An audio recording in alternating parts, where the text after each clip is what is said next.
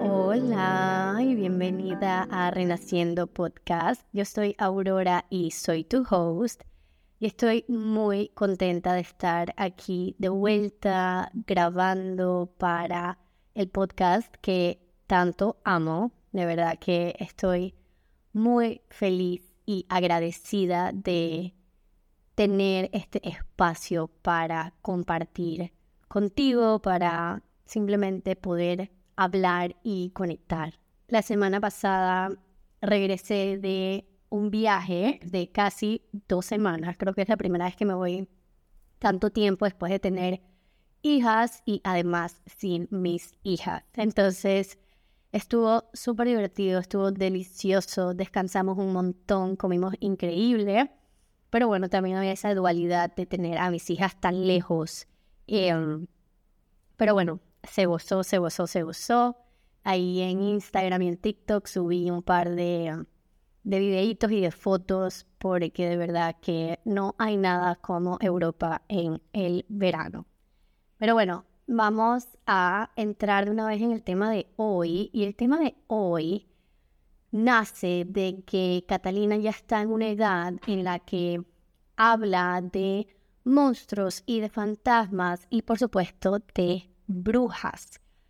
Y aparte que le he dicho que los monstruos no existen y que eso solo está en su imaginación, le he estado tratando de explicar que las brujas no son malas y tratando de que ella desde pequeña no empiece a asociar a las brujas de la misma manera que la gran mayoría de nosotros eh, asociamos a las brujas por la manera en la que crecimos, los cuentos que escuchamos, las películas que veíamos, etc.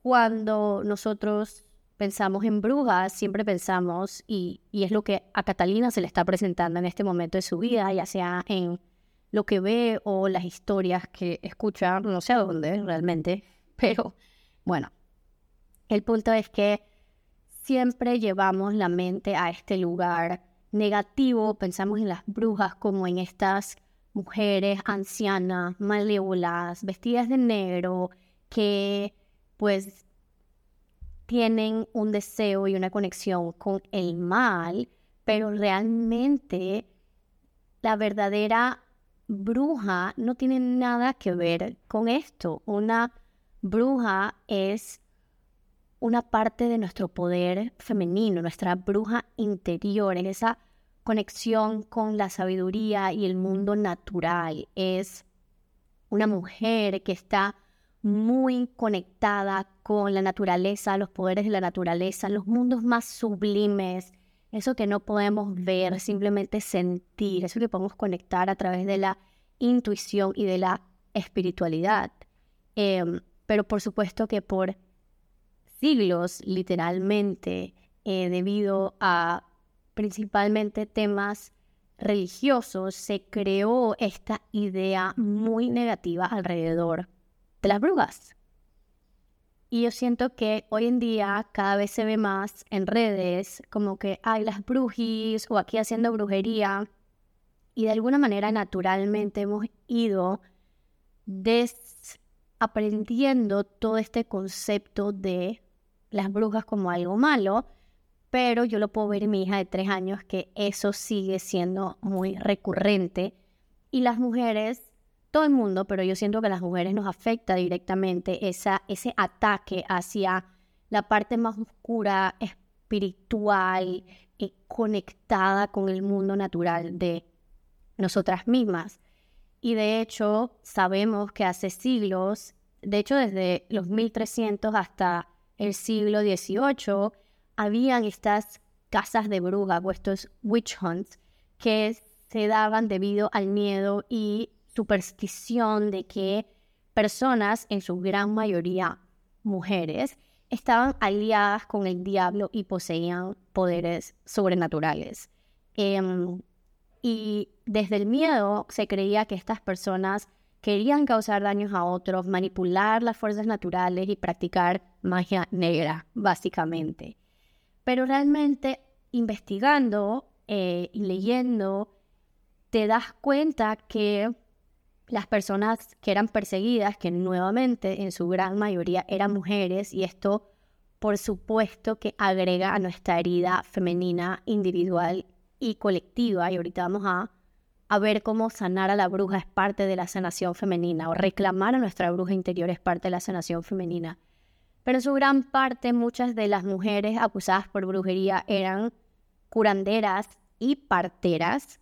En un libro que me encanta, hablan de cómo llegó a un punto en el que no le permitían a las parteras quedarse con la placenta de las mujeres, que sabemos que tienen un montón de propiedades curativas y además energéticamente son muy sagradas para la mujer y para el bebé o la bebé recién nacida. Y no permitían que uno se quedara con placentas porque se creía que iban a hacerle brujerías a la familia o se usaba para de nuevo hacerle daño a alguien más. Entonces estas mujeres que básicamente estaban conectadas con los poderes de hierbas y de elementos de la naturaleza y en muchos eh, instantes también en cantos, en rezos, en tradiciones ancestrales por la iglesia y por ciertas estructuras, por supuesto que patriarcales, empezaron a ser perseguidas por compartir su medicina. O sea, mujeres medicinas empezaron a ser llamadas brujas y que lo que hacían, que era realmente su poder de sanación, estaba siendo usado para el mal. Entonces, otro tipo de mujeres que era perseguida por brujería era mujeres que tenían comportamientos no convencionales o básicamente mujeres que desafiaban las normas sociales, que se expresaban con un comportamiento que no estaba conforme a lo que la sociedad consideraba adecuado, sobre todo para mujeres. Entonces, básicamente, mujeres que querían ser libres en su expresión, que querían vivir su vida auténticamente, en muchos casos que eran mujeres más sexualmente abiertas, también fueron acusadas y matadas por ser brujas en sus juicios de brujas. Entonces, creo que podemos ver con esta información por dónde viene la cosa y que está muy amarrado a la opresión femenina. Punto. Entonces, nuestra bruja interior, la bruja, la brujería, la conexión con la naturaleza, con lo espiritual, con la magia, que viene del el femenino oscuro, de esas fases de las que ya he hablado, de esos arquetipos que vienen en las lunas oscuras, en las partes oscuras de nuestro ciclo menstrual, hacia el final de nuestro ciclo de vida, nuestra, nuestro otoño, nuestro invierno. Entonces, por supuesto, todas estas partes de oscuridad fueron manipuladas para que se interpretara que la conexión espiritual y con el mundo natural era de el diablo, básicamente. Entonces, reclamar a nuestra bruja interior es reclamar a nuestra diosa, que antes de la religión católica y de muchas de estas religiones monoteístas, las religiones politeístas tenían gran conexión y reverencia a las diosas mujeres y a sus poderes místicos y mágicos y a, en muchos casos a su energía sexual sagrada. Y por supuesto con la llegada de el patriarcado y el mundo más enfocado en un dios masculino, en un mundo regido por el hombre, todo esto se empezó a demonizar, a pagar y en muchos casos, por supuesto, a prohibir hasta llegar a el punto en el que estamos hoy de cómo interpretamos lo que es una bruja. Pero realmente despertar a la bruja interior es parte de nuestro camino de sanación femenina. El camino de la sanación femenina es un camino profundamente transformador en el que en gran parte implica en desaprender y desapegarnos de condicionamientos sociales, de cómo nos interpretamos. Ya hemos visto esto con la maternidad, es algo que hablo mucho con las mujeres que trabajo en su transición a la maternidad, cómo redefinimos lo que es ser la madre, lo que es entrar en este arquetipo de la madre, cómo redefinimos lo que es nuestro ciclo menstrual, cómo redefinimos lo que es nuestra sexualidad. Y el arquetipo de la bruja es básicamente cómo redefinimos nuestra relación con nuestra espiritualidad y con el poder de nuestra intuición y nuestra naturaleza cíclica. Entonces, regresar y conectar con nuestra propia oscuridad, con nuestra sombra, con esa diosa interior, es realmente poderoso y de nuevo para mí es una parte súper importante de sanar el femenino, de redefinir qué es ser una bruja, de querer vivir en reverencia y en conexión con la naturaleza, en creer en el poder de la magia, de nuestra intuición, de nuestra intención, em, de nuestra sabiduría interior. Y hay maneras que podemos reconectar con nuestra bruja interior o nuestra hechicera, ¿no? También le podemos llamar la hechicera como em, hablaba en el episodio de los arquetipos. Y vamos a empezar por ahí, porque la, la hechicera, la bruja, también representa a la mujer salvaje, ¿no? Entonces yo les decía que yo visualizo a la bruja como esta mujer que vive conectada con la naturaleza y que está no solo físicamente en la naturaleza, pero que está consciente de el poder de la naturaleza para la sanación, para el crecimiento, para simplemente vivir mejor, como lo hacían estas curanderas en los 1300 hasta el siglo XVIII y obviamente mucho antes, pero que fueron perseguidas por simplemente creer en el poder de la naturaleza y de la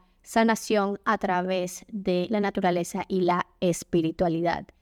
Entonces, conectar con la naturaleza es una parte súper importante de reclamar a tu hechicera o a tu mujer salvaje, a tu bruja interior. Entonces, sí, por supuesto, estar más tiempo en la naturaleza, ya sea en el mar, en la montaña, al aire libre. Simplemente pasar más tiempo en la naturaleza te da demasiada información y códigos eh, y es súper sanador, pero también conocer los poderes de la naturaleza, como por ejemplo trabajar con hierbas, con aceites, em, estar, usar remedios naturales em, en vez de ir directo a medicina alopática. Y quiero hacer énfasis que yo conozco a demasiadas mujeres que están súper conectadas con su bruja interior a través de las pociones que hacen, ya sea para remedios naturales o para el cuidado de su piel o para este otro montón de cosas.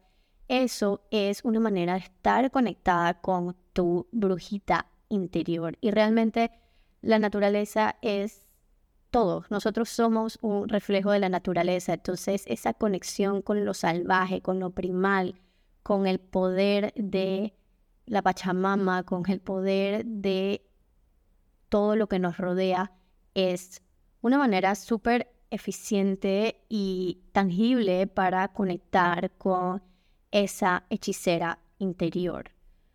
Otra manera, por supuesto, son los rituales y las ceremonias. Cada vez que yo lidero una ceremonia, estoy totalmente en mi arquetipo de mi bruja, de mi chamana, de mi sacerdotisa, ¿no? Estoy conectada con el mundo espiritual, estoy canalizando mensajes, estoy prendiendo mi palo santo, mi sage, mi copal, em, estoy utilizando los elementos de la naturaleza, utilizo muchas plantas, flores, también eh, utilizar cartas, los oráculos, interpretar mensajes, energía, todo esto despierta a esa, a esa diosa interior y espiritual e intuitiva que habita dentro de nosotros. Y quiero que entiendan que conectar con tu bruja es creer, es creer en la magia de todos estos rituales, porque si tú crees que el palo santo limpia el espacio, eso es estar conectada con tu bruja, con tu creencia. Porque para una persona que no cree, prender un palo santo es prender un pedazo de palo. O prender un sage, un, un ramo de salvia, también es, es nada más crear humo. Pero eh, para nosotros que creemos, es mucho más que eso. Para nosotros que creemos, hacer un altar tiene un significado. No son solo cosas eh, random que están puestas aquí porque sí, todo tiene un sentido y todo tiene un poder. Entonces no es solo hacer el ritual, es creer en la magia del ritual. Y quiero que entendamos que no necesito hacer rituales complejos. Y esa es una de las cosas súper bonitas porque un libro que estaba leyendo hace poco decía como, sí, al principio cuando yo estaba conectada con mi bruja interior, yo estaba haciendo muchísima brujería. Y ya hoy en día simplemente es parte de mi vida. Y yo me sentí súper identificada porque siento que estoy ahí. Siento que al principio de mi camino espiritual yo estaba, hacía mucho. Estaba muy enfocada, lo compartía un montón. Digo, por supuesto, hoy me dedico a hacer ceremonias y rituales eh, y círculos de mujeres pero en mi propia práctica personal es algo que ya se siente como parte de mí. Mi, mi bruja interior está tan presente que ya tal vez no hago, no saco tantas cartas como sacaba antes. Definitivamente no uso tanto las cartas como las usaba antes. O ya simplemente el ritual, la ceremonia, la conexión espiritual es algo tan parte de mi vida que se siente mucho más cotidiano. Entonces, no necesito hacer rituales complicados para que sea espiritual o para que despierte a mi parte de mi bruja o a mi conexión con mi intuición. Simplemente es algo que con el tiempo se empieza a volver parte de uno mismo. Pero definitivamente si es algo que quieres despertar más, participa en círculos de luna, eh, participa en ceremonias de cacao. Por ejemplo, el cacao también es la creencia de que la planta sagrada del cacao va a tener un efecto en mí que me va a ayudar a sanar, a trabajar, a disfrutar o cualquiera que sea mi intención. La bruja es parte de tu femenino oscuro, está relacionada con las lunas, la nueva, la menguante, con tu otoño, tu, tu invierno interno, con las fases ya más hacia el final del ciclo de tu vida, con la perimenopausia, la menopausia, la sabiduría del final de la vida, ¿no? Entonces, conectar con la oscuridad, conectar con tus sombras, permitirte ir a esos espacios internos tuyos y no huirle a la oscuridad, porque como ya he dicho antes, la sombra sana, porque estos cuentos de hadas con los que crecimos siempre tenían a la bruja o en un bosque oscuro y hechizado o en un lugar que realmente era oscuro, en una cueva, eh, inclusive en la sirenita era como en este, esta cueva submarina súper oscura em, y la oscuridad está representada nada más que en estas ocasiones, obviamente está totalmente distorsionada y satanizada, cuando realmente para nosotros sanar nuestro femenino, para nosotros despertar a nuestra diosa interior completa en todas sus fases, necesitamos ir a la oscuridad. O sea que sí, la bruja sí vive en la oscuridad, pero no queremos dejar de ir a la oscuridad. Necesitamos ir a la oscuridad, nos necesitamos meter en ese hueco negro, donde realmente nos vamos a conocer y de donde vamos a renacer. Las personas que no van hacia esa oscuridad, que no van a su inframundo, como el libro, como dice el libro que me estoy leyendo, a ese underworld, eh, realmente no tienen de dónde renacer, de dónde venir con toda esa información, con ese autoconocimiento y con todo ese poder potenciado que está en nuestras fases oscuras, nuestra espiritualidad, nuestra intuición, nuestra conexión con todo lo sublime, realmente se encuentra en estas fases. Así que ve hacia la oscuridad, no le temas a la oscuridad, conecta con tus sombras, aprende de tus sombras y sana desde tu sombra, porque la sombra sana y nosotros no sanamos a la sombra. Y en verdad conectar con tu bruja interior es súper divertido. También se trata de, de divertirnos, de creer en la magia, de disfrutar, de estar conectada con el mundo que nos rodea y no como ser entes diferentes. Yo sé que hoy se habla muchísimo de manifestación y al final del día es básicamente creer todo lo que es posible y creer que adentro de nosotros está esta parte inconsciente que tiene muchísimo poder y cómo acceder a esta parte más inconsciente, más interna. Todo viene a ese mundo interior y esa capacidad de conectar con nuestra magia interior. Para mí el camino de sanar a mi bruja ha sido hermoso, ha sido una parte súper importante de mi sanación femenina, de conectar con otras mujeres medicina. No hay nada que me parezca más hermoso que ver a una mujer sacerdotisa en su esplendor, guiando ceremonias, utilizando, así sean plantas medicinales, que puede ser desde el cacao hasta plantas un poco ya más profundas, vamos a ponerlo así, em, o mujeres que guían a través del movimiento y que guían a través de la meditación y de la visualización y de los códigos femeninos de Isis, de Inanna, las canalizaciones. Realmente no hay nada más bonito que presenciar a una mujer medicina.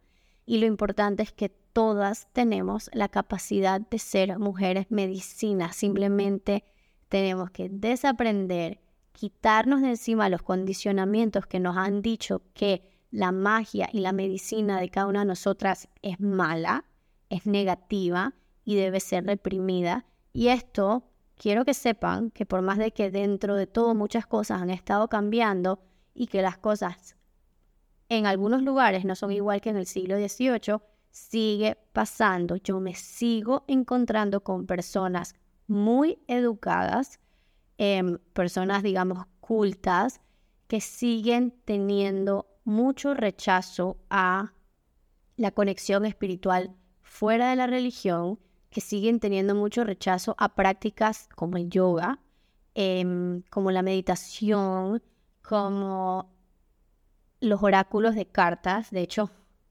una señora que creó muchísimos oráculos, ahora es eh, una religiosa fanática extrema em, y es muy interesante ver ahora su cambio de perspectiva y, su rechazo y cómo culpa todos los males de su vida básicamente a haber creído en algo pagano que no era de la iglesia o cualquiera que sea su religión, que no, no es relevante. Em, entonces sí sigue habiendo rechazo, sí nos siguen persiguiendo por ser sexuales. Eh, hay partes en el mundo, ya hablamos de esto en el episodio de No creo en la virginidad, pero hay partes del mundo que las mujeres están reprimidas sexualmente a niveles del siglo XVIII o peor, sí seguimos siendo perseguidas por ser auténticas, por hablar lo que está en nuestra mente o en nuestros corazones. Sí seguimos siendo perseguidas por querer autonomía y soberanía sobre nuestros cuerpos. Sí seguimos siendo perseguidas. Y cuando digo perseguidas también es simplemente atacadas de alguna manera, ya sea con bochinche, con miradas, con opiniones, em, simplemente seguimos siendo perseguidas y rechazadas por querer ser libres en nuestros cuerpos y sexualmente, por simplemente querer ser auténticas, por salirnos de las normas de lo que la sociedad espera que nos comportemos, básicamente por ser mujeres. Y es súper triste porque, como acabo de decir, no hay nada más bonito que ver a una mujer en su propia medicina. No hay nada más bonito que ver a una mujer liberada, a una bruja reclamada. Em, y hay muchas mujeres que esconden, que yo sé, que esconden su poder, porque dentro de su grupo, de su familia, de sus amistades, las rechazan por ser de esa manera. Entonces, como siempre, lo que más quiero es a más mujeres reclamando su poder, a más mujeres reclamando a su bruja interior, a más mujeres conectadas con su sabiduría interior, con su intuición, con su cuerpo y creyendo en su capacidad de crear magia y de ser los seres magnéticos y abundantes que están destinadas a ser. Em, me encantaría saber de su experiencia con su bruja interior, qué es brujería para ustedes y en qué maneras de su vida lo practican y a veces no nos damos ni cuenta que lo estamos practicando. Como yo digo, yo tengo una, yo tengo una cuñada que es súper conectada a todo el tema de las hierbas y, y si uno la ve no pensaría jamás, ¿no? Eh, y en cambio hay otras que pues somos mucho más evidentes en la manera en la que los vestimos o actuamos o las cosas que decimos, pero eso no quita que cada una tiene ese poder adentro de ella.